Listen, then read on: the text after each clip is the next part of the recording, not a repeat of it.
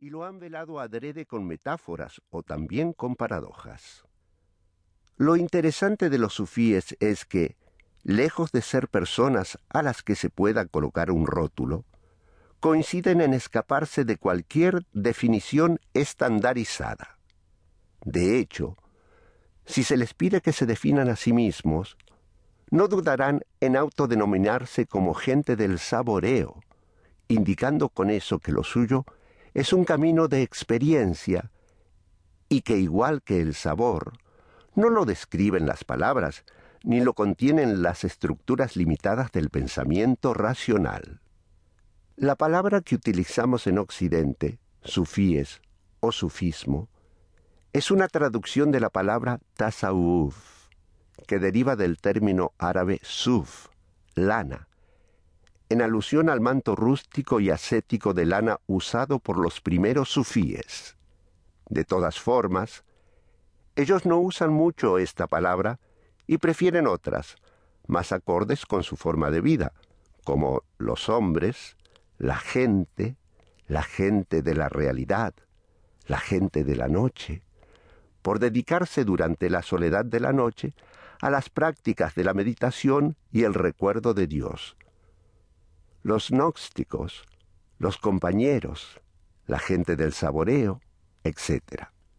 El sufismo, más allá de las denominaciones, no es más que la respuesta a la búsqueda incesante del espíritu humano por una trascendencia que se produce a partir de una toma de conciencia de la propia contingencia o limitación. Es, entonces, una expresión del misticismo que puede verse por doquier asociado a las grandes religiones, reservado en general a una élite.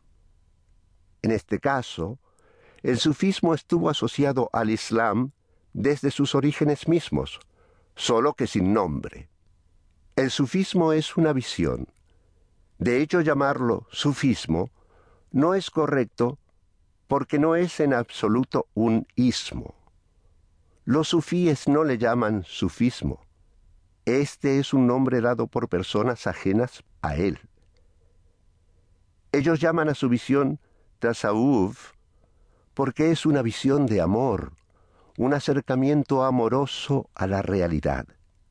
Es enamorarse de la existencia. Tratar de rastrear los orígenes del sufismo significa buscar la fuente de una tradición que se pierde en un tiempo indefinido. No obstante, el sufismo, expresado tal y como hoy nos ha llegado, se desarrolla durante dos o tres siglos posteriores al nacimiento del Islam, es decir, en el siglo VII después de Cristo. Manifestándose al amparo de esta religión, y adaptándose a su localización geográfica. Quizá por este motivo, suele vinculársele con una forma de mística musulmana que para muchos autores nace como respuesta a un debilitamiento de la fe islámica que comienza en la época de los omeyas. Un acercamiento a la enseñanza sufí muestra, sin embargo, que el hecho de adaptarse a una religión concreta no es más que un modo de acceder a la religiosidad profunda del ser humano que, naturalmente, trasciende el marco más estrecho del rito o del dogma. La existencia.